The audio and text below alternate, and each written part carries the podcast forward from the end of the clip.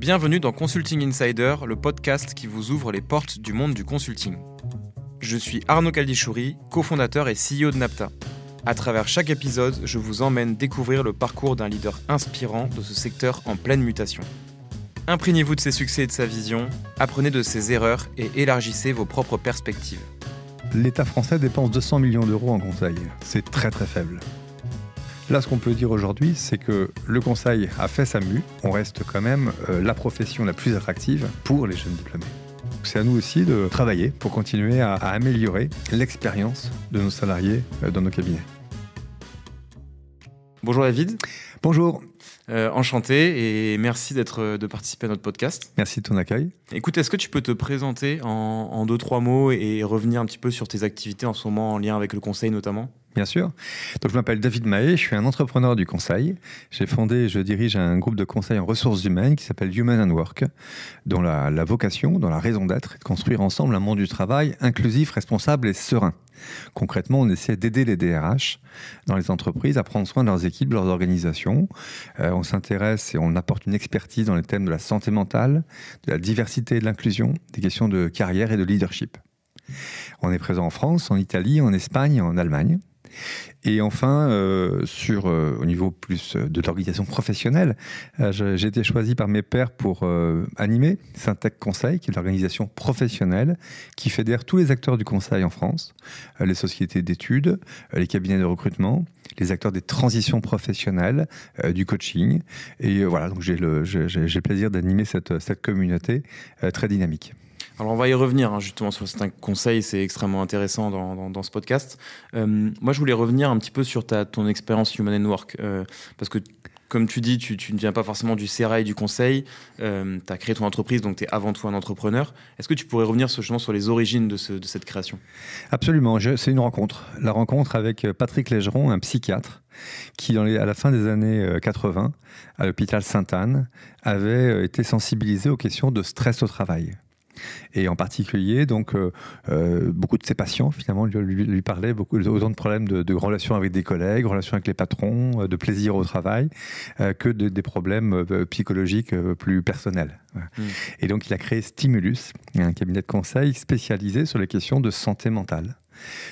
donc, et, voilà, et, j'ai rencontré Patrick donc il y a une dizaine d'années, à un moment où il voulait passer la main et euh, donc c'est à, cette occasion que j'ai euh, créé, donc euh, repris Stimulus et créé Human and Work quelques années après.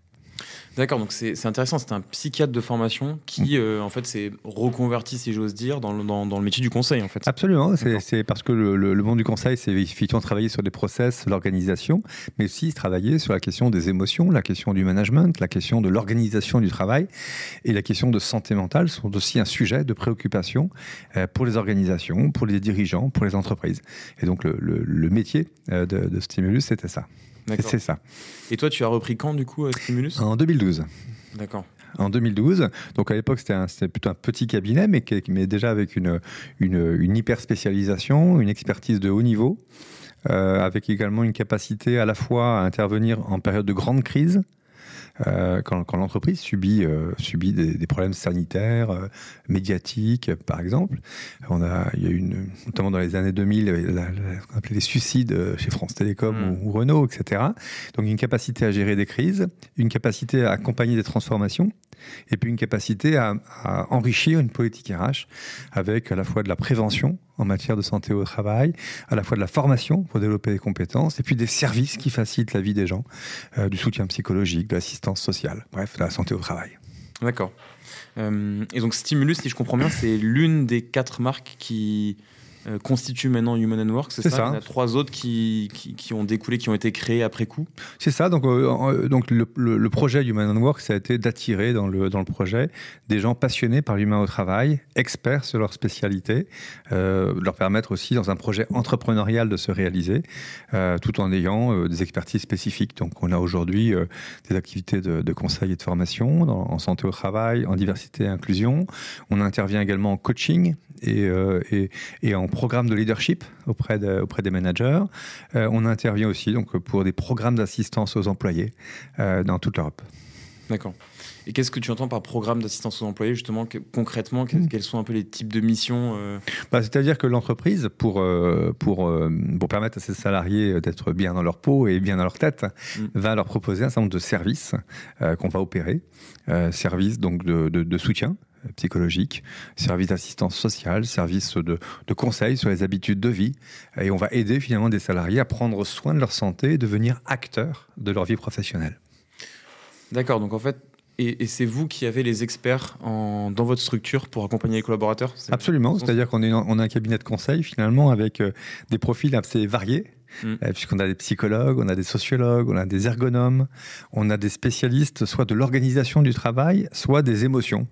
Euh, voilà, donc c'est ça la caractéristique de notre groupe, c'est-à-dire euh, d'apporter à, l'entreprise un, savoir-faire sur la gestion de, l'humain au travail. Et c'est donc c'est un choix qu'on a fait, c'est une spécialité euh, assez rare finalement dans le conseil. Bah oui, c'est vrai, c'est un positionnement assez particulier quand, quand on parle du conseil. Si je grossis le trait, on, a souvent, on, pense souvent à des consultants très généralistes, si je caricature, qui savent manipuler Excel, faire de l'analyse, faire des slides, des livrables. Là, là, on a une des compétences en fait quasi médicales de, de, oui, tes collaborateurs. L'expertise qu'on valorise, c'est cette capacité à la fois à comprendre euh, euh, l'organisation, le management, euh, la stratégie de l'entreprise, la question de sens, et puis l'impact que ça a sur l'efficacité, le bien-être, la productivité des équipes. Donc c'est cette double compétence qu'on met à l'œuvre finalement chez, chez, nos clients. et, je pense que c'est une richesse aussi pour, pour, nous, pour, nous, pour les entreprises, d'être capable à la fois de, de prendre en compte les impacts de leurs décisions sur l'efficacité de leurs équipes et à contrario euh, de, travailler aussi sur la santé des équipes pour être, euh, pour être capable d'accompagner des transformations, euh, relever des défis de, transformation ou de, productivité. voilà. Et est-ce que c'est des personnes qui ont une double casquette? C'est-à-dire que est-ce qu'une même personne va à la fois faire l'étude d'impact, le cadrage, la transformation de l'organisation de l'entreprise et euh, à la fois l'accompagnement médical ou psychologique, ou c'est deux personnes différentes généralement sur les missions? Alors, euh, en général, on mobilise des équipes mm. en fonction des compétences dont on a besoin. Mm. Euh, on doit être capable à la fois de comprendre les questions de stratégie d'entreprise, les questions d'organisation du travail, les questions de management, de relations entre les gens. Ça, je pense que c'est un, un, un, actif et une compétence absolument indispensable. Et après, on a besoin effectivement d'avoir des gens qui savent précisément accompagner individuellement tel collaborateur ou tel DRH ou telle équipe. D'accord, donc c'est plutôt deux types de profils différents Voilà, et on essaie de développer les compétences des, des, uns et des autres. D'accord. Euh, très bien, et je voulais revenir sur cet conseil effectivement aussi. Hmm. Qu'est-ce qui, toi, euh, patron d'un cabinet de conseil, t'a motivé en fait Qu'est-ce qui t'a donné envie finalement de prendre cette présidence-là? Bah, euh, D'abord, il faut, y être invité. Il hein. faut, sentir que nos, que nos confrères euh, ont, envie qu'on y aille. Euh, ensuite, la profession est une profession extrêmement utile, passionnante, intéressante à valoriser. Donc, ça m'intéressait aussi bah, de servir un peu le bien commun. Hein. et, le bien commun, que ce soit pour le, pour le pays, c'est aussi bien au niveau économique, social ou sociétal, une profession qui, bah, qui doit être rassemblée, qui doit être valorisée et qui doit être perçue comme, euh, comme, comme elle est, c'est-à-dire euh, utile au pays. C'est intéressant, c'est-à-dire que tu, tu penses avoir démultiplié ton impact sur le pays euh, en, ayant cette, cette casquette-là de président, en plus de ton, Enfin, ce serait, ce serait très présomptueux de considérer que c'est moi. Hein. Non, mais en tout cas, on, on, a une, on est une profession qui finalement est très mal connue. Euh, très mal connu. Le conseil, c'est euh, vu, de, vu, vu de, la, de, la, de la société, euh, c'est un secteur d'activité, d'abord que personne ne plaint, heureusement d'ailleurs, c'est très bien, mais en revanche qui est très mal connu. On ne sait pas ce que c'est qu'un consultant finalement.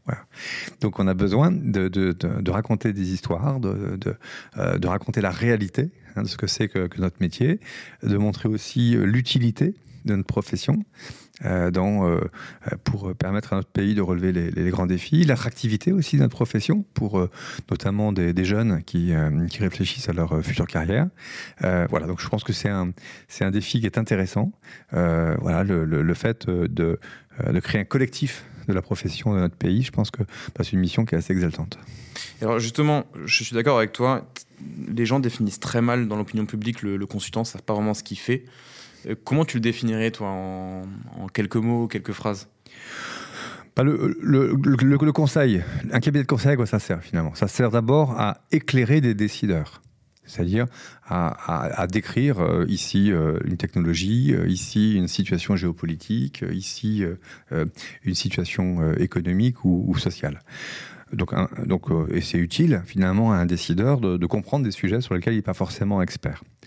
Ensuite, c'est un métier qui aide aux décisions.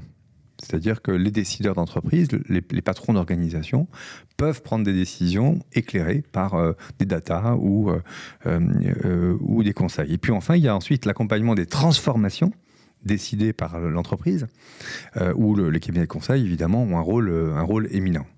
Et enfin, dans, dans, le cadre de ces transformations ou dans le cadre des politiques d'entreprise, eh bien, les cabinets de conseil vont pouvoir outiller l'entreprise pour être plus efficace.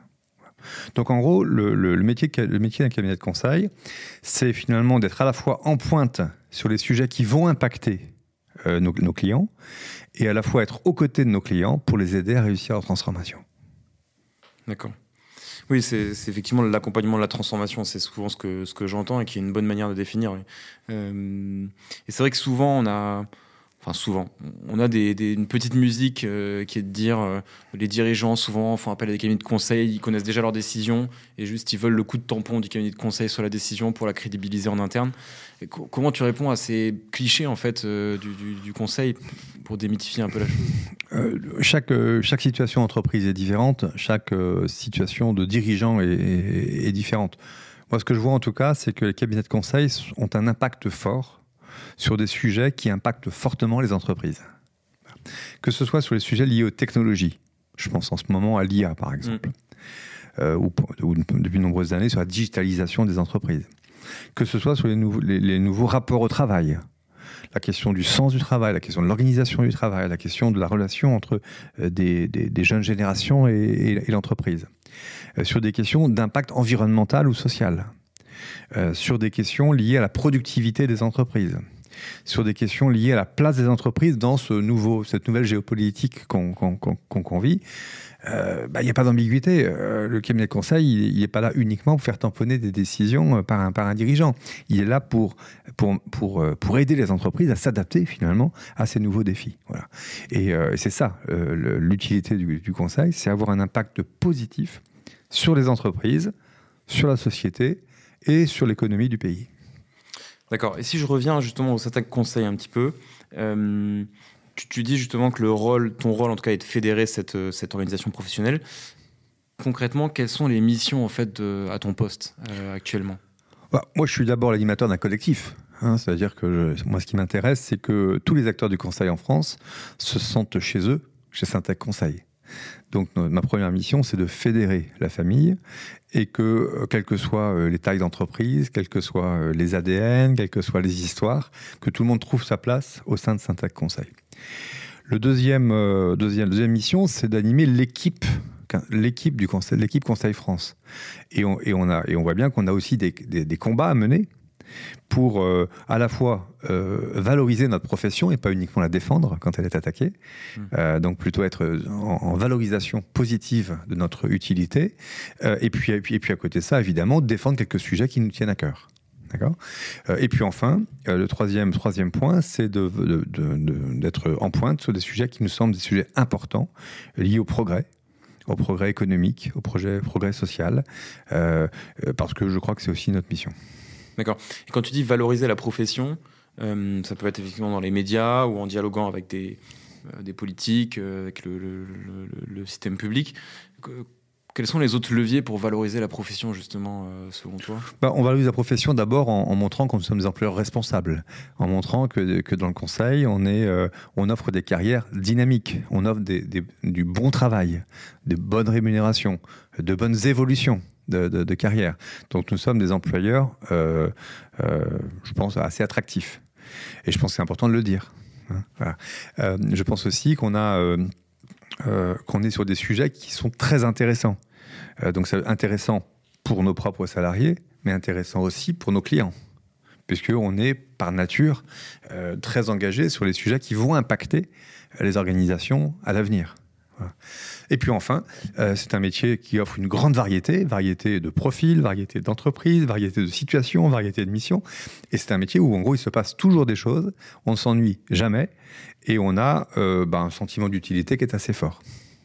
D'accord. Et, en quoi en fait les entreprises de conseil ne pourraient pas faire ça elles-mêmes individuellement? Est-ce que toi tu penses qu'il y a un impact à les réunir Est-ce qu'elles fassent des commissions pour euh, euh, Ah, valoriser ensemble la profession en fait Oui, tout, un- simplement parce que d'abord, quand on est ensemble, on est plus fort que quand on est euh, tout seul. Mhm. Ensuite, euh, que le fait de construire une, une équipe de France du Conseil, ça nous permet en équipe d'aller porter des sujets qui, nous, qui sont communs à nous tous. Euh, par exemple, on prend beaucoup la parole sur la question du coût de l'emploi qualifié en France. Euh, on est très, euh, très engagé sur les questions d'éducation.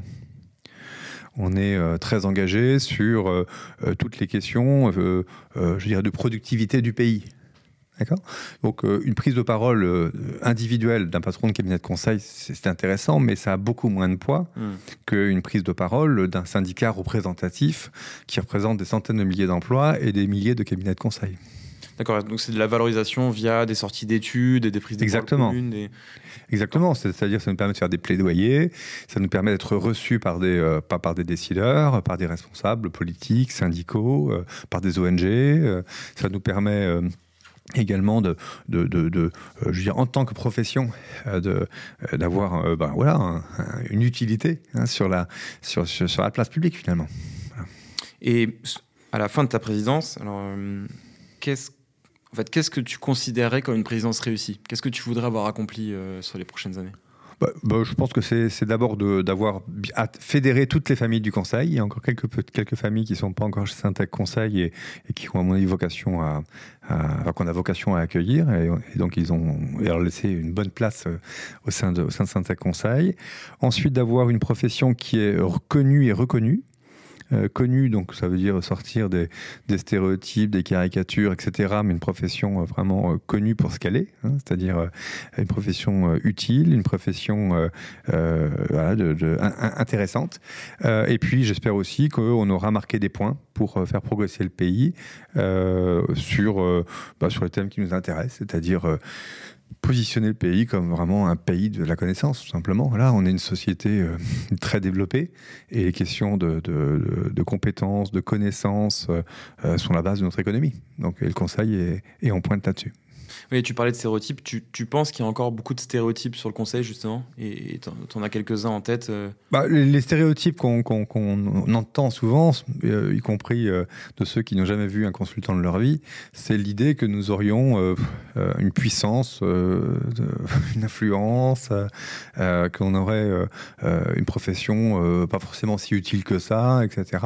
Bon, bah voilà, c'est évidemment faux. Mais c'est important de le dire, de le redire euh, et de rencontrer des gens qui, qui veulent bien nous, nous écouter pour, pour ça. Bon, on, va, on va en parler, euh, notamment de l'exemple McKinsey, qui est entre autres un des exemples euh, qui, qui alimente un petit peu cette théorie, effectivement. Je voulais revenir avec toi aussi sur le- le- la santé économique du secteur. Oui.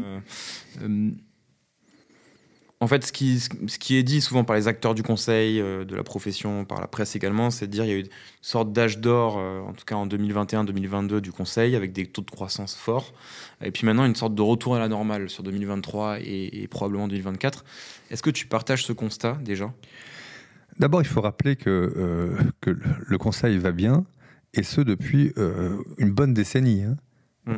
Ce que c'est que c'est- pas uniquement la sortie du Covid qui fait que le Conseil se porte, bien. Euh, on a vécu dix ans euh, assez incroyables, avec des croissances à deux chiffres, euh, qui montraient justement bien que, les cabinets de conseil ont une utilité pour, euh, pour leurs clients. Ensuite, sur la séquence Covid, sortie de Covid et maintenant, bah, il y a eu une période rude pendant le Covid, une période euphorique en sortie de Covid et maintenant une période plus, euh, plus calme, euh, maintenant que l'économie, je dirais, se, se- se- se pose. Voilà. Mais en revanche, les taux de croissance des cabinets de conseil restent très largement supérieurs à la croissance de l'économie. Hmm. Donc, euh, On est autour de 10-15% donc on peut, non, là, je pense En qu'on est un petit peu en dessous là.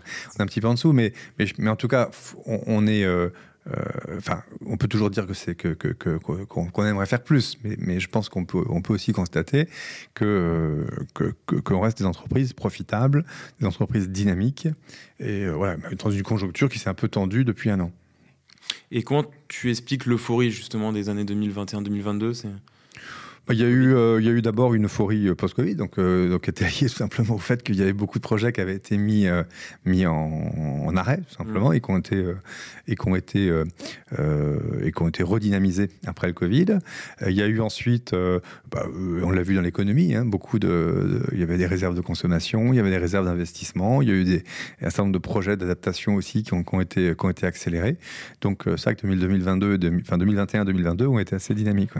D'accord. Et, là, en ce moment, justement, tu, voulais, tu, parlais de polycrise euh, en ce moment, notamment la crise sur avec l'inflation, les impacts géopolitiques, euh, notamment dus à la guerre en Ukraine. Euh, comment tu, lis justement ce contexte actuel?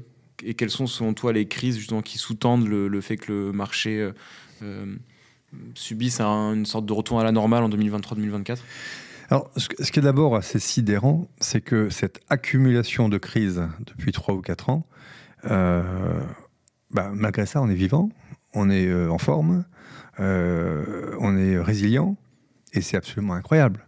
C'est-à-dire qu'on a eu une crise sanitaire mondiale, on a eu une hausse des taux incroyable, on a eu une inflation incroyable, on a eu une guerre sur notre continent, là maintenant une guerre au Moyen-Orient. Enfin, c'est sidérant que l'économie française ait réussi finalement pendant cette séquence à euh, correctement euh, se, tenir. Bien.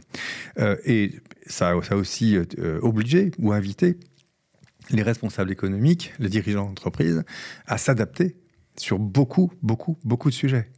Donc, donc ça veut dire aussi qu'on a transformé euh, de, des, organisations, des process, euh, des, politiques, des stratégies, et, enfin, beaucoup de, fonctionnement de l'entreprise finalement pour s'adapter à ces crises. Et, on, et ça a plutôt bien marché. Alors justement, des tendances qu'on peut citer là-dessus, j'imagine de la réindustrialisation, le fait d'avoir plus de souveraineté nationale, donc on externalise moins à des pays euh, à bas coût, par exemple, on réinternalise la production. C'est des choses-là que vous accompagnez, que le conseil accompagne là, au quotidien en ce moment? Bien sûr, bah, l'entreprise s'adapte. Hein, quand, quand, quand euh, externaliser euh, toute une production en Chine devient un peu moins euh, sécurisé, ben il, faut, imaginer d'autres modes de production.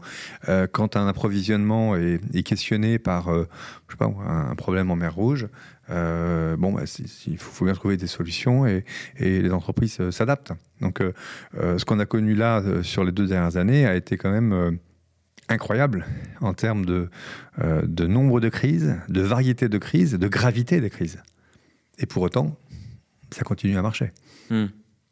Et l'inflation a évidemment euh, euh, engendré plus de demandes d'un point de vue hausse de salaire, donc ça, a été plus ou moins appliqué. Est-ce que mécaniquement derrière, les, cabinets de conseil ont pu répercuter ça sur les TJM Est-ce qu'il y a pu avoir une sorte d'inflation des TJM qui a permis aussi aux cabinets de conseil de, de rester à flot sur 2023-2024 alors, Bon, il y, a eu, euh, il y a eu deux séquences très clairement différentes. La sortie, la sortie du Covid a été une période assez euphorique à tout point de vue en termes de croissance.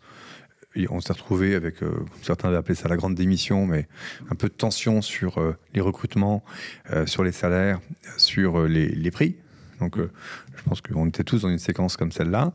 depuis, on est revenu à la normale, hein, c'est-à-dire avec des croissances qui sont un peu plus faibles, moins de problèmes sur le recrutement, et moins de tension sur les salaires. Donc on est revenu à une situation euh, plus euh, sereine euh, pour tout le monde. On va en parler justement de, de, cet attrait du, des jeunes diplômés pour le secteur, de cette guerre des talents. tu disais tout à l'heure que le marché du conseil avait doublé sur les dix dernières années. Mmh. je sais que ton, ton prédécesseur, pardon, Mathieu de Courtecuisse, disait ça va doubler aussi sur les dix prochaines. Est-ce que tu es optimiste à ce point? Bah, en tout cas, ce qu'on peut dire, c'est que, c'est que le métier du conseil se positionne sur les sujets qui vont transformer le monde dans les dix ans qui viennent. L'intelligence artificielle, euh, les questions environnementales, les questions de transformation sociale, euh, les questions de cohésion euh, d'un pays ou d'un, collectif, les questions de productivité. Donc, le moins qu'on puisse dire, en tout cas, c'est que les cabinets de conseil sont positionnés sur les sujets qui vont impacter les entreprises. Donc effectivement, on a toutes les raisons d'être optimiste. Alors je ne sais pas si on va doubler dans les dix ans qui viennent, mais en tout cas, je pense qu'on est, on est, on, est armé, on est organisé, on est positionné pour capter ce potentiel de croissance. Oui, et quand tu parles effectivement des, différents leviers, c'est-à-dire euh, l'IA, euh, très bien, effectivement, je pense que tout le monde, tout le, monde le comprend, euh, même le développement durable. Tu, parlais aussi du coup de, des progrès sociaux, accompagner le progrès social, accompagner la cohésion. Tu as, des exemples là-dessus, ou justement d'enjeux en ce moment où tu sens qu'il y a un besoin d'accompagnement bien, bien, sûr, parce que les entreprises, très vite, quand elles ont des, des grands défis à relever, se posent la question avec qui je fais ça? Et avec qui je fais ça, c'est avec leurs équipes.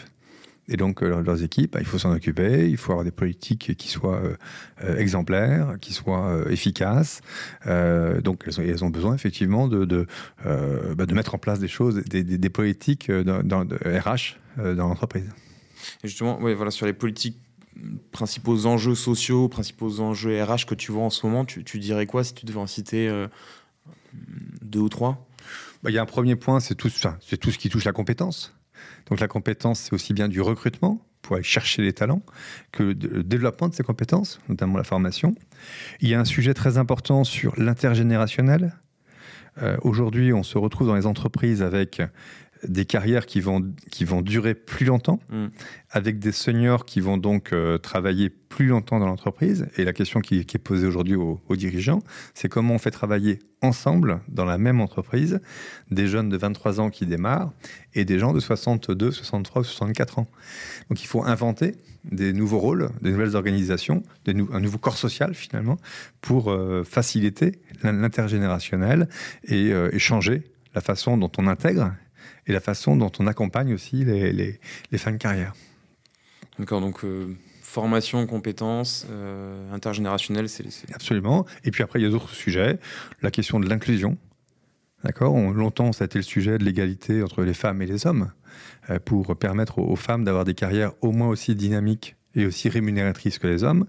mais on a aussi d'autres questions. On a la question du territoire. on est quand même un, un, pays dans lequel certains territoires reste euh, euh, défavorisé pour l'accès au travail, l'accès aux compétences, l'accès aux, carrières. Euh, on a également la question, donc, la question l'inclusion aussi.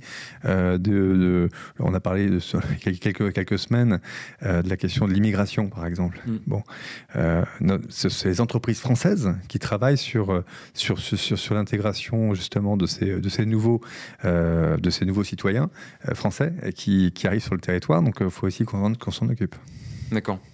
Oui, il y a des, tu as des entreprises demandeuses, des organisations publiques demandeuses d'accompagnement là-dessus sur ces, sujets-là bah, C'est un principe de réalité. Hmm. Principe de réalité. Euh, si on veut, euh, euh, enfin, on a une démographie qui, qui, qui, se traduit par, par un plafonnement finalement de, de des travailleurs, du nombre de travailleurs. On a un chômage qui est qui baisse, qui n'a jamais été aussi bas depuis très longtemps et qui va continuer à baisser. Donc il faut bien qu'on, que l'entreprise soit une entreprise inclusive et permette à chacun de, de travailler, de s'épanouir et de construire des carrières dynamiques. Très bien. Je voulais revenir sur le, secteur public. Euh, le conseil au secteur public, on sait que ça a quelque peu défrayé la, la chronique, pardon. Donc on a, on a, notamment entendu parler de McKinsey, donc ça a un, petit peu parlé en amont. Euh, il y a une question assez brûlante en France en ce moment parce qu'il y a une proposition de loi qui avait été euh, faite d'abord par le Sénat, puis qui est en discussion en ce moment à l'Assemblée nationale. et tu, tu, es en relation du coup avec les, les députés, les rapporteurs de cette loi-là, de ce projet-là. Qu'est-ce que, en fait, pour les gens qui ne qui ne comprennent pas euh, cette, cette, proposition de loi, euh, est-ce que tu peux décrire, décrire le but de cette proposition-là Bien sûr. Euh, les quelques amendements principaux éventuellement, et puis dire voilà ce que, ce que toi tu cherches à, comment tu cherches à enrichir la discussion justement avec les députés? Alors, cette conversation avec, avec les députés, elle est liée à une, une polémique hein, qui, a, qui, a, démarré au printemps 2022, pendant l'élection présidentielle, où dans le débat politicien, finalement, il y a eu euh, un soupçon de collusion entre, euh, entre McKinsey, euh, le, vilain consultant, et, les équipes de, Macron. C'est ça le point de départ de cette, polémique. Bon, je vais vais revenir sur cette polémique, mais en tout cas, le point de départ, c'est ça. Derrière, il y a une commission d'enquête du Sénat. il y a eu ensuite beaucoup de, discussions sur les consultants par-ci, les consultants par-là, etc. Bref, le soupçon qui était, euh, euh, présenté, c'est l'influence des cabinets de conseil sur la définition des politiques publiques. Euh, donc les cabinets de conseil participent évidemment aux côtés des, administrations et des décideurs publics eh bien, aux transformations du pays. mais dans des règles qui sont, qui sont connues, mais qui, n'ont rien d'occulte. Voilà. Donc, bref, le, la commission d'enquête et, l'ensemble de, ces travaux parlementaires ont abouti à une proposition de loi. Alors je vais être très clair, en tant que profession du Conseil, notre position initiale, c'est-à-dire que le pays n'a pas besoin d'une loi sur le spécifique sur le Conseil. On, peut très bien, avec des décrets, avec des politiques publiques, euh, euh, permettre aux acheteurs publics d'acheter ce qu'ils veulent, quand ils veulent, dans des conditions qu'ils veulent. Hmm. Euh, et, les cabinets de conseil s'adaptent à ce que son, leurs clients expriment. Donc il n'y a pas besoin forcément d'une loi, mais bon, c'est comme ça. Hmm. Donc le projet, de, le projet de loi a été donc présenté au Sénat. Il a été ensuite discuté en commission à l'Assemblée. On a été auditionné en tant que Syntec Conseil euh, pour euh, bah, présenter finalement la profession du conseil, présenter aux députés qu'est-ce que c'est qu'un cabinet de conseil, à quoi on sert, comment on travaille, et, euh, puis ensuite regarder finalement les impacts de cette loi. Alors cette loi, qu'est-ce qu'elle dit? Elle aide le pays en fixant des règles permettant à l'État de définir ce qu'il veut acheter, au niveau conseil, de choisir euh, donc les cabinets de conseil qu'il qui, en, fixant des règles de, pratique finalement euh, et d'achat euh, de, conseil. Jusque-là, tout va bien. mais en revanche, il y a des sujets sur lesquels on est, on est très vigilant et qui vont moins bien pour le coup. il y a des sujets liés à des contraintes qu'on imposerait aux consultants qui n'ont aucun sens, qui se rapprochent des, des contraintes qu'on impose à un lobbyiste euh, ou à un élu euh, politique ou à un haut fonctionnaire. Donc, ça n'a évidemment aucun rapport. il y a ensuite une tentation de certains députés de créer une usine à gaz qui rendrait impossible pour les acheteurs publics ou difficile pour les acheteurs publics et cabinets de conseil leur pratique quotidienne. Euh, notamment, il y a des sujets liés au secret des affaires, il y a des sujets liés euh, euh, à, la, gestion des conflits d'intérêts, par exemple, qui demanderaient à des, à des consultants de, faire des déclarations sur leur vie personnelle, etc., qui sont inacceptables. bref, il y a un certain mm. nombre de points qu'on a rappelés et, et, qui nous semblent importants pour éviter que cette loi soit soit dangereuse, soit inapplicable. D'accord. Et sur le secret d'affaires, c'est quoi le point euh, bah, on, veut rappeler, on veut rappeler d'abord que le secret des affaires est un droit constitutionnel et que, euh, et que quand un cabinet de conseil intervient pour un client, euh, il le fait aussi selon des règles de confidentialité. Et la transparence sur les, les dépenses de l'État ne peut pas se faire au prix d'une diffusion publique de données confidentielles. Voilà, donc, notamment de, de data collectées auprès de tiers, par exemple. D'accord? Donc il y, a des règles déontologiques qui, sont appliquées dans le Conseil depuis toujours et qui sont absolument indispensables euh, en termes d'éthique, en termes de, protection des datas, etc. Voilà. Oui, parce que dans le fond, on a l'impression que cette loi, le, le, le, mobile de cette loi-là, c'est finalement, finalement, de dire euh, il faut réinternaliser en fait les compétences, c'est-à-dire euh, on, dépense trop ou l'État français dépense trop pour des cabinets de conseil, réinternalisons, euh, faisons ça nous-mêmes et, on fera des économies. C'est un peu ça bon, Il faut savoir que l'État français dépense 200 millions d'euros en conseil. Hmm. C'est très très faible c'est beaucoup plus faible, quatre fois plus faible que ce que l'Allemagne dépense ou ce que l'Angleterre dépense. Donc on peut se poser la question, est-ce que c'est bien pour le pays de ne dépenser que 200 millions d'euros en conseil, vu tous les défis qu'on a à relever? Moi j'ai ma petite idée, mais, je ne suis pas responsable politique. Hmm. Le soupçon qu'il y a aujourd'hui euh, à cet égard, c'est que cet argent serait trop, trop, trop, trop, trop mal dépensé finalement euh, ou mal utilisé. Moi, je crois surtout, et la Cour des comptes l'a rappelé, que, euh, que l'État a aujourd'hui à sa disposition tous les moyens pour bien définir ce qu'il veut acheter, comment il veut l'acheter, et tous les moyens pour contrôler les missions qu'on a réalisées. D'accord? Et, euh, d'ailleurs, euh, il a suffi de la circulaire Castex euh, il, y a, quelques, quelques, mois pour faire baisser de 30% le volume d'achat de conseil par l'État. il a fallu ensuite quelques directives bien écrites pour qu'il n'y ait absolument aucune ambiguïté sur euh, les raisons pour lesquelles une administration avait recours à telle mission euh, et, les critères de succès de telle ou telle mission. Donc, nous, on n'est pas là pour faire le travail de l'État à sa place. L'État décide. Nous, on est là pour éclairer euh, et accompagner les transformations de, de l'État. D'accord, donc c'est très cadré dans le, les raisons de l'appel à un, un, service de conseil. Et après, dans le contrôle de ce qui est livré, enfin du livrable final du cabinet de conseil, l'État a les outils pour ça euh, actuellement? En tout cas, si l'État n'a pas, n'a pas les outils, c'est à lui d'inventer les outils pour, pour, pour, euh, pour contrôler ce qu'il achète. Hmm. C'est pas à nous, en tout cas, d'avoir un, une position là-dessus. Et ce n'est pas correct que ce soit nous, consultants, qui soyons euh, euh, entre guillemets euh, contrôlés par voilà enfin c'est à l'État de s'organiser pour bien acheter du conseil. C'est pas à nous de, de, de, subir les contraintes de ça. D'accord mais j'ai l'impression que ça se, ça se, dirige en tout cas en ce moment vers les consultants qui font une sorte d'attestation attestant qu'ils n'ont pas de conflit d'intérêt. Et puis, euh, ça, on verra ça, au déontologue. Ça, c'est plutôt assez simple comme procédure. Oui, ça, ça, ça nous va à peu près. Voilà, mm. ça nous va à peu près. Après, c'est quand même une contrainte supplémentaire. C'est-à-dire qu'un consultant euh, qui intervient sur un projet auprès d'une administration, ça l'oblige quand même à faire une déclaration. Euh, bon, c'est pas, euh, c'est pas, c'est pas agréable. Voilà. Oui. Bon. Mais bon, si c'est, si c'est, si c'est, s'il n'y a que ça comme contrainte, on, on gérera. Ok, et c'est intéressant de revenir aussi pour les auditeurs sur euh, quelques hum, contributions concrètes des cabinets de conseil pour l'administration publique, notamment l'État. Je sais que vous avez fait un événement il y a, il y a peu de temps euh, pour, pour récompenser des cabinets de conseil qui avaient eu des contributions importantes chez des clients. Il y avait des administrations publiques.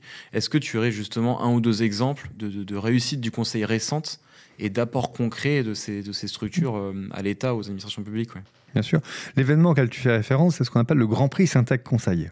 C'est un événement euh, annuel qui a lieu donc au fin novembre, dans lequel euh, on, valorise au terme d'une compétition entre différents projets le couple consultant-client qui, a, qui a mené un projet particulièrement exemplaire.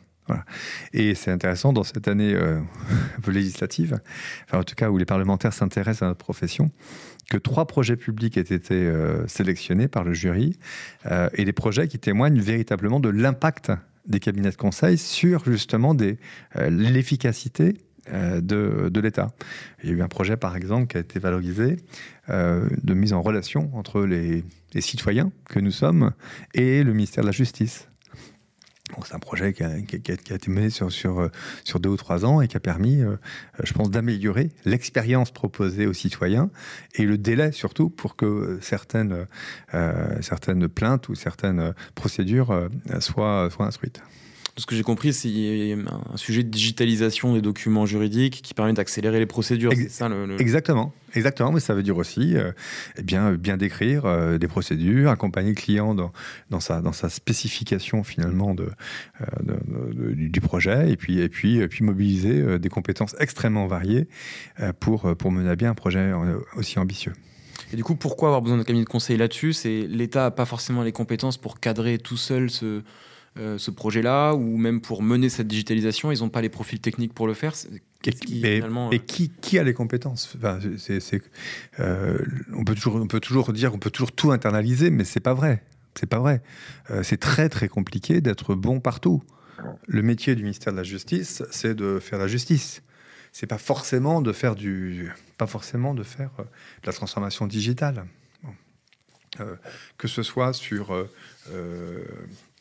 l'assistance à maîtrise d'ouvrage, que ce soit sur euh, les spécifications, que ce soit sur la stratégie. Enfin, il y a quand même beaucoup de questions sur lesquelles euh, euh le, voilà, le, euh, nos, nos, clients, à certains moments, ont besoin de nous.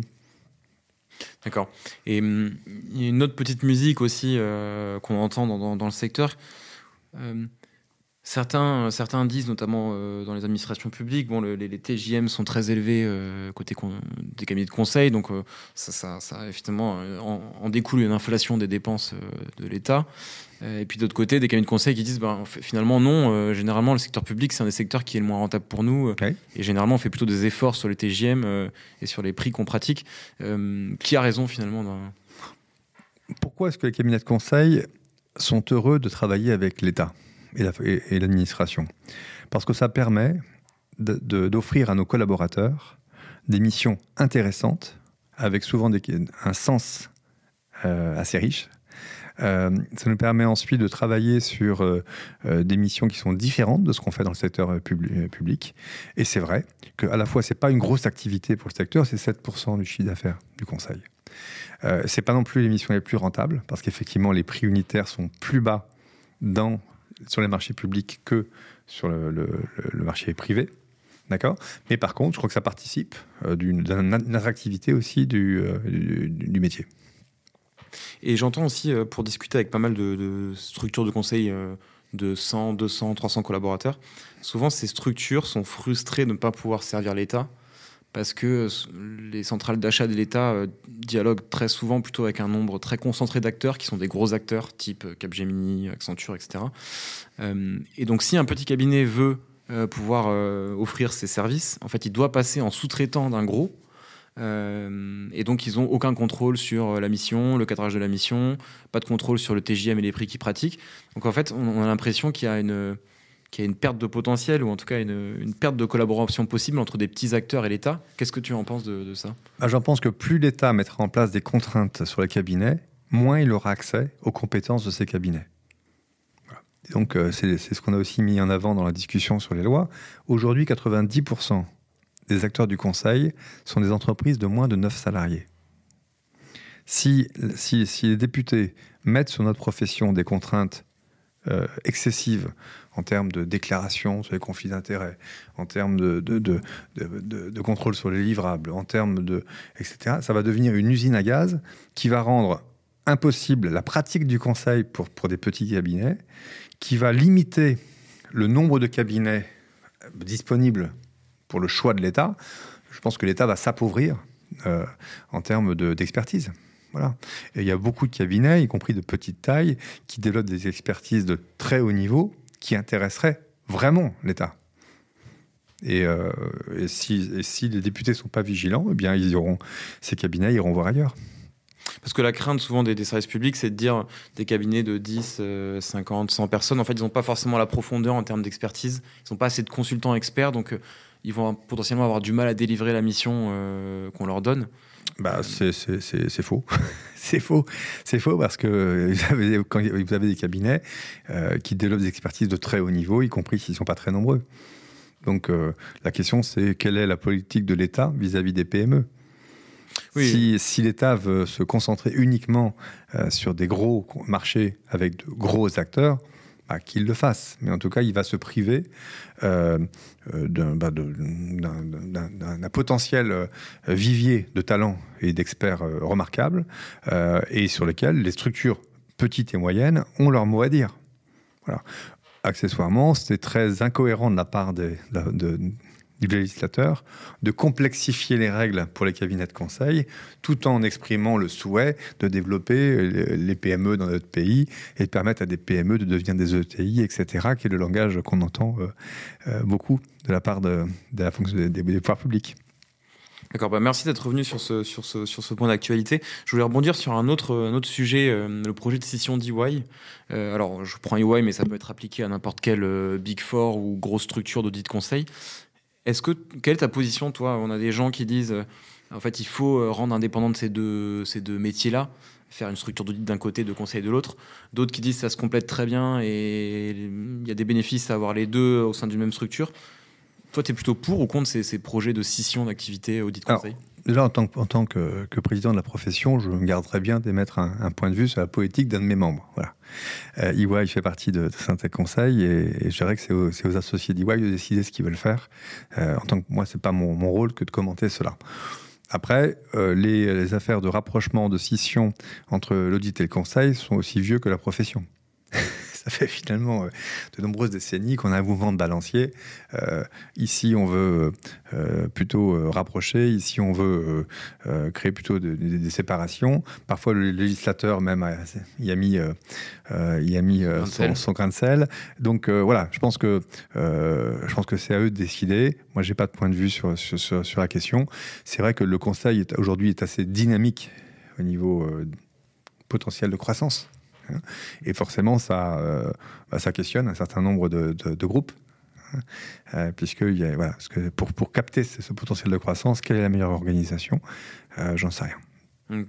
Oui, parce que pour expliquer aux auditeurs, a priori, notamment en France, la réglementation impose de ne pas pouvoir à la fois mener une mission d'audit, d'expertise comptable, de, d'attestation des comptes de, l'entreprise et une mission de conseil dans cette même entreprise. Exactement.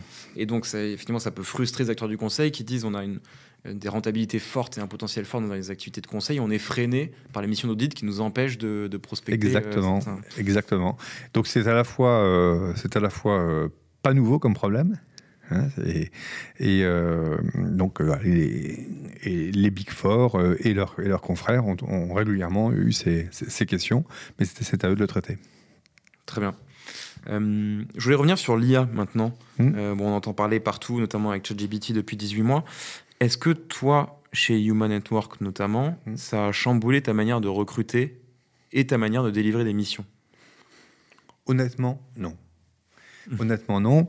Euh, donc, on est aujourd'hui des, des, euh, utilisateurs euh, pionniers, mais surtout, on, est en train de découvrir. Hein. donc, ces technologies. Évidemment, on est conscient des futurs impacts. positifs comme, comme éventuellement des points d'interrogation qu'on peut avoir. On est conscient que ça va probablement bouleverser notre pratique, euh, dans les années qui viennent. Mais en revanche, ce serait faux de dire que ça, c'est déjà le cas. Donc on est, euh, euh, on est aujourd'hui curieux, intéressé, mais, mais pour l'instant, ça n'a pas bouleversé nos, pratiques. D'accord.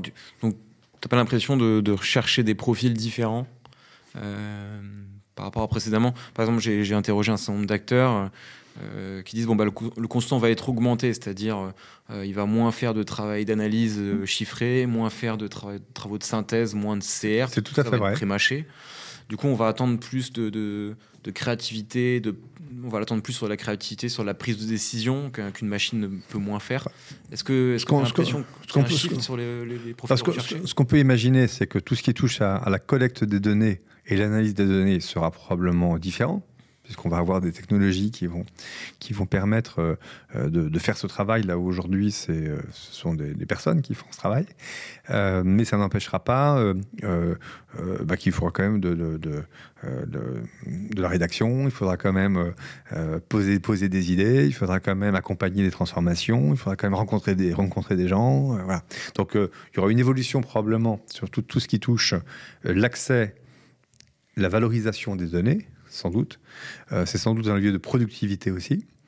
Euh, mais par contre, ça, bah, ça, nous invitera aussi à, faire évoluer euh, bah, là où nos consultants sont utiles. D'accord. Et en termes de mission, est-ce que tu, commences à avoir des missions justement d'accompagnement des fonctions RH, puisque c'est les principales fonctions que tu accompagnes via Human and Work? Est-ce que tu as l'impression d'avoir des attentes de tes clients sur de l'IA, sur des, des, clients qui, par exemple, s'équipent de logiciels d'IA pour recruter, euh, qui ont besoin de vous pour les accompagner là-dessus ou d'autres cas d'usage? Non, aujourd'hui, aujourd'hui, les DRH sont, sont on regarde l'IA comme une technologie euh, qui, qui, va, qui va euh, se, se, développer dans l'entreprise, mais pour l'instant, c'est pas encore leur agenda. D'accord. D'accord? On est plutôt sur l'IA fait, fait, travailler beaucoup de cabinets de conseil. Euh, on est plutôt dans des, sur des sujets de, tech. On est plutôt sur des sujets euh, de réflexion sur des futurs business models liés euh, à, l'IA. Donc c'est très significatif, c'est dynamique, mais, mais on n'est pas encore sur les impacts RH de ces, de ces, de ces technologies. D'accord. Et pour rester sur le RH, je voulais revenir sur la guerre des talents. On sait mmh. tout à l'heure qu'on allait revenir dessus. On a quand même eu sur les dernières années une, concurrence forte des entreprises de la tech, notamment alors que ce soit les grosses entreprises euh, euh, type Amazon, euh, Google, Microsoft, dans une moindre mesure, mais qui peuvent énormément attirer les talents. et des startups aussi de la tech ou des scale-up qui attirent énormément, je pense à du Canto, etc. et on a eu l'impression quand même que pendant une certaine période, le, monde du conseil en a pâti. Est-ce que tu penses que c'est toujours le cas, que les jeunes diplômés s'orientent plutôt vers ces cette tendance-là d'aller dans des entreprises de la tech plutôt que d'aller dans le conseil? Alors, il y a deux types de, sujets. D'abord, on parle toujours des jeunes diplômés. Donc on parle quand même d'une population qui n'est pas très nombreuse. Après, on fera qu'on parle un peu d'une population un peu plus large. En tout cas, si on s'adresse aux jeunes, diplômés, pendant très longtemps, les jeunes diplômés talentueux, euh, énergiques, ambitieux, avaient le choix finalement entre deux grands types de carrières, les grands groupes ou le conseil. Et puis pendant dix ans, on a eu l'arrivée des, des startups, hein, qui a, avec, euh, on avait l'idée qu'on était un peu ringard, euh, qu'on était, euh, qu'on était peut-être, on devait questionner hein, notre attractivité. Là, ce qu'on peut dire aujourd'hui, c'est que le conseil a fait sa mue. Le conseil est un, propose des métiers de qualité, des carrières dynamiques, plutôt bien payées. On, a, on a un métier assez attractif, en tout cas plus que les grands groupes aujourd'hui. Euh, et, en tout cas, quand les études qu'on réalise auprès des, auprès des jeunes diplômés, on reste quand même la profession la plus attractive pour les jeunes diplômés. et, les, chiffres de recrutement de jeunes diplômés dans le conseil continuent à être très positifs. D'accord? Donc ça veut dire quand même que euh, le fait qu'on ait été en, compétition avec notamment euh, des, boîtes de tech ces derniers temps, euh, bah, nous a aussi montré d'abord que dans le conseil, il n'y avait pas que la tech. Ensuite, que, y compris dans la tech, enfin, y compris au niveau des, du conseil orienté sur la tech, eh on avait une offre employeur qui était quand même de très bonne qualité. Est-ce que cette concurrence récente avec les entreprises de la tech, notamment les startups scale-up, a induit des modifications dans votre, politique d'accompagnement de, des talents, euh, de recrutement Est-ce que vous avez changé vos méthodes ou l'image du conseil? Je, pense en tout cas qu'on a, adapté euh, le, travail, euh, le travail. On a adapté aussi donc l'organisation du travail. On a adapté. voilà. Donc on, longtemps le, conseil était, était réputé comme des, des des organisations qui ont travaillé énormément euh, euh, en dehors des heures de travail, euh, que c'était extrêmement exigeant en termes de parentalité, etc. Et on est une entreprise, enfin une entreprise, un secteur d'activité qui a fait, qui est exemplaire exemplaire dans, euh, dans euh, le fait de proposer des carrières dynamiques, euh, bien payées, des métiers intéressants, un développement de compétences important, un compagnonnage pour l'intégration des jeunes. et puis également, on a essayé d'être en pointe sur des avantages sociaux, sur l'égalité femmes-hommes, sur la capacité à à intégrer aussi des enjeux d'équilibre vie pro, vie perso, pour permettre d'avoir des carrières longues dans le conseil. Euh, voilà, je pense que euh, ça nous a invités euh, à organiser également le télétravail. dans des conditions qui, je crois, sont, sont reconnues comme, comme intéressantes. voilà, donc j'ai l'impression que cette concurrence qu'on connaît nous a aussi stimulés pour questionner la façon dont on travaille. Très bien. Euh, c'est vrai que dans le conseil, on, observe souvent un, départ plutôt après avoir atteint le grade de manager, c'est-à-dire je fais mes armes dans le conseil, c'est une sorte de tremplin pour ensuite euh, aller dans des grands groupes, à des, postes très stratégiques, on voit souvent ça. Et dernièrement, euh, j'ai beaucoup de, partenaires de cabinets de conseil qui me disaient, ce qui les inquiétait, c'est qu'ils observaient des départs, des taux de départ plus élevés dans les jeunes personnes, c'est-à-dire une personne, une jeune diplômée, elle commence sa carrière dans le conseil, et en fait elle reste plus 4-5 ans, elle reste 1, 2 ans, 2 ans et demi maximum et 120. Euh, ils étaient très préoccupés par ça. Est-ce que tu partages ce constat? Et comment, selon toi, si tu le partages, euh, on, peut euh, résoudre ça en fait? Alors, je, pense qu'il y a, un, rapport au travail qui a évolué. C'est-à-dire qu'effectivement, on est dans une société un peu de zapping et beaucoup de jeunes, notamment, ont un rapport un peu transactionnel avec leur employeur. Hmm. Euh, donc, euh, euh, donc, de fait, ils, peuvent zapper un petit peu plus. ils peuvent prendre ce qu'il y a à apprendre pendant quelques, quelques mois et puis se dire qu'en changeant, voilà, ils iront, ils iront apprendre autre chose. il y a aussi une notion qui est, qui est un peu, enfin, je sais pas, je ne veux pas faire le, ringard avec la jeune génération, mais c'est vrai que les attentes, la loyauté entre guillemets, vis-à-vis de, l'entreprise est beaucoup plus euh, light qu'elle l'a été à une époque. Hmm. Euh, donc, euh, je pense que tous, les, tous, les candidats, tous les jeunes, tous les salariés ont aussi voilà, une, des attentes qui sont peut-être plus raisonnables, mais aussi un engagement qui est plus mesuré. Hmm. Et ça, tu penses qu'on peut, les entreprises peuvent y remédier, c'est-à-dire changer un peu cet état d'esprit-là, en arrivant à recréer une culture d'entreprise dans les cabinets de conseil? Aujourd'hui, qu'est-ce qui fait qu'un consultant euh, euh, reste un cabinet de conseil? Il y a d'abord la question du sens, du sens au travail. Est-ce qu'il euh, sert à quelque chose? Enfin, Est-ce que les missions qu'il réalise sont utiles? Et est-ce que lui, dans le cabinet, se sent utile? Et je pense que la question du sens, c'est la question absolument essentielle. Le deuxième sujet sur lequel on travaille, c'est la question de, eh bien de la qualité du travail. Des conditions de travail. Et, je pense que c'est assez, important, et tous les, cabinets de conseil travaillent là-dessus aussi, que, la pratique soit une pratique qui permette de, de, durer, dans de bonnes conditions en termes d'efficacité, de, de, compétences, de santé mentale, d'équilibre vie pro vie perso, de construire des vies des vies euh, professionnelles et personnelles qui soient, qui soient sympas. Voilà, donc, c'est à nous aussi de, de travailler hein, pour, euh, pour continuer à, à, améliorer l'expérience de nos salariés euh, dans nos cabinets. Et justement là-dessus, c'est vrai que c'est difficile pour un cabinet de conseil de le faire, d'autant plus difficile qu'une autre entreprise de notre secteur, parce que souvent les consultants sont en mission chez leurs clients ou en télétravail, et donc on a moins, on a moins cet aspect d'équipe où on est en présentiel, on travaille tous ensemble euh, les, uns, les uns avec les autres dans un lieu commun. Euh, comment est-ce que vous arrivez, notamment chez Human Work, à, créer un petit peu ce sentiment de cohésion d'équipe?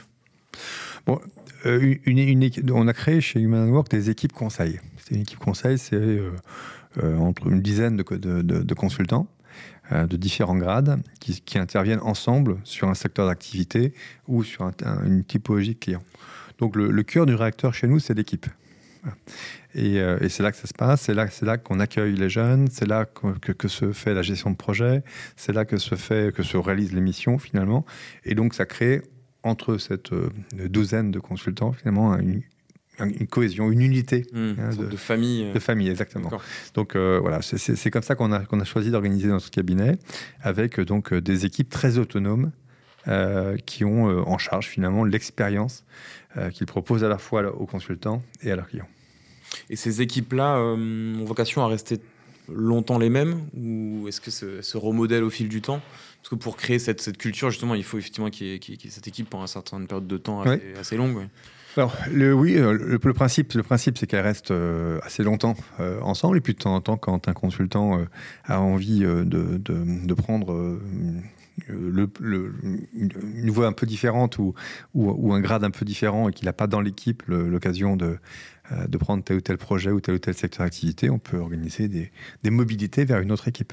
Et, et du coup, si je suis sur une équipe donnée, hmm. je vais forcément euh, accompagner mes clients et réaliser mes missions avec des personnes de mon équipe euh, Pas forcément, mais, mais essentiellement oui. D'accord. Essentiellement oui, et puis de temps en temps, euh, parce qu'il y a besoin de telles compétences, on va aller chercher ici un expert, euh, ici une personne qui est, qui, est, plus disponible. Très bien. Je voulais revenir avec toi aussi sur le, la tendance du freelancing. Oui. C'est vrai qu'on voit de plus en plus de plateformes, Bluebird, Malt qui a sorti son, son offre, Malt Strategy, euh, freelance.com, avec qui, tous ces acteurs nous disent que le volume d'affaires devient de plus en plus important, notamment sur, dans la branche conseil. Est-ce que tu penses, toi, que la, vocation du secteur du conseil, finalement, c'est de plus en plus avoir recours à du freelance?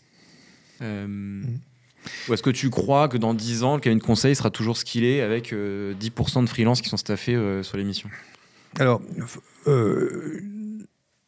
qu'est-ce que c'est le freelancing? C'est la première création d'emplois depuis 10 ans. L'essentiel de la création d'emplois depuis 10 ans, mm. c'est du freelancing. Donc d'abord, c'est une réalité. Ensuite, donc c'est une réalité de statut. C'est-à-dire que vous avez des collaborateurs qui peuvent être euh, salariés, d'autres qui peuvent être en, freelance. Alors, ce, que ce à quoi je ne crois pas, c'est l'idée que euh, une somme d'individus indépendants, freelance, puisse concurrencer l'organisation des cabinets de conseil. Pourquoi? Parce euh, que, ce que l'organisation freelance n'a pas, c'est cette capacité d'engagement vis-à-vis des clients. Ce qu'elle n'a pas, c'est cette capacité de développement des compétences et, d'intégration, euh, notamment des, jeunes consultants. Ce qu'elle n'a pas, c'est cette capacité, ou en tout cas plus difficilement, c'est cette capacité de, compagnonnage, euh, cette capacité à, embarquer finalement un collectif dans un engagement euh, auprès d'un client. Ils savent, ils savent staffer, ils savent trouver des compétences, mais ce qu'achète un, un, un client, c'est pas que ça. Hein, c'est pas c'est pas que des compétences, c'est pas qu'une somme d'individus. Donc ça, peut compléter, euh, et, notamment pour des anciens euh, salariés de cabinet de conseil qui ont fait un choix de vie euh, en freelance. C'est assez facile hein, de, collaborer avec sur des missions de conseil. Aujourd'hui, c'est entre 10 et 15 de, de, certaines missions de conseil. Je n'imagine pas que cela augmente beaucoup. D'accord. Quand tu, dis justement qu'il y a une somme d'individus, de compétences, ne peut pas créer le même engagement auprès du client. Qu'est-ce que tu entends par engagement euh, là-dessus? Bah, C'est-à-dire que quand un client nous passe une commande, euh, il y a quand même un engagement très fort du cabinet pour à la fois comprendre sa demande, mobiliser des moyens et puis obtenir des résultats. Euh, donc quand on et la marque de conseil qui, qui, qui, qui, fait cette mission, elle porte un engagement fort vis-à-vis -vis de son client. Et c'est pas uniquement la mise à disposition de ressources.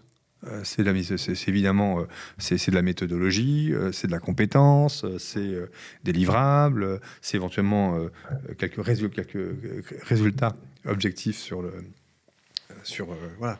Donc donc donc l'engagement d'un cabinet de conseil est beaucoup plus fort que, que la mise à disposition de, de, personnel. On n'est pas un cabinet de conseil, c'est pas une société d'intérim, c'est pas une société, c'est pas une plateforme d'indépendants. Je comprends. Il y a le sujet de la marque et c'est la marque qui s'engage versus une, un conglomérat ou alors une accumulation de freelance où la restabilité serait beaucoup plus diluée et on n'aurait pas une, seule entité qui prend la responsabilité de dire au client oui, je délivre ta mission. C'est ça le. Bah, oui, mais c'est n'est pas uniquement euh, du marketing. C'est que derrière l'engagement d'une marque, il y a aussi tout un process. Il y a aussi des moyens importants qui sont faits pour développer de la compétence, pour, euh, pour que, euh, pour que tous nos, tous nos consultants connaissent nos méthodologies, puissent intervenir sur tel ou tel type de mission. Ce travail-là, il a un coût. Et ce coût, il a une valeur pour nos clients. Une personne en freelance, par exemple, pourrait dire Moi, je sens que j'arrive à monter en compétence fortement euh, via mon statut de freelance, en travaillant avec des cabinets de conseil. Bah, bah oui, mais non. Toi, tu penses que c'est-à-dire que plus grosse. Euh, bah, c'est-à-dire que le, le, principe du freelance, c'est quoi? C'est que il a été formé quelque part, il valorise pendant euh, pour la suite ce qu'il a appris avant. Mais, euh, mais on est dans un métier où, le développement de la compétence, c'est tous les jours. Les sujets sont tellement euh, nouveaux. Euh, enfin, tous les jours, on, est une entreprise, on est toujours des entreprises très apprenantes. Donc, le collectif d'un cabinet de conseil, c'est ça c'est développer de la compétence de, nos collaborateurs pour être toujours à la pointe des sujets qui intéresseront nos clients demain. D'accord. Donc, ce que tu dis, oui, c'est qu'un freelance, finalement, progresserait moins vite et aurait euh, moins cet esprit d'équipe et du coup moins de, moins de connaissances accumulées si, euh, euh, s'il est en freelance versus être dans un cabinet de conseil. En, tout cas, ce que je c'est qu'on peut très bien. le, marché du, freelancing, il existe.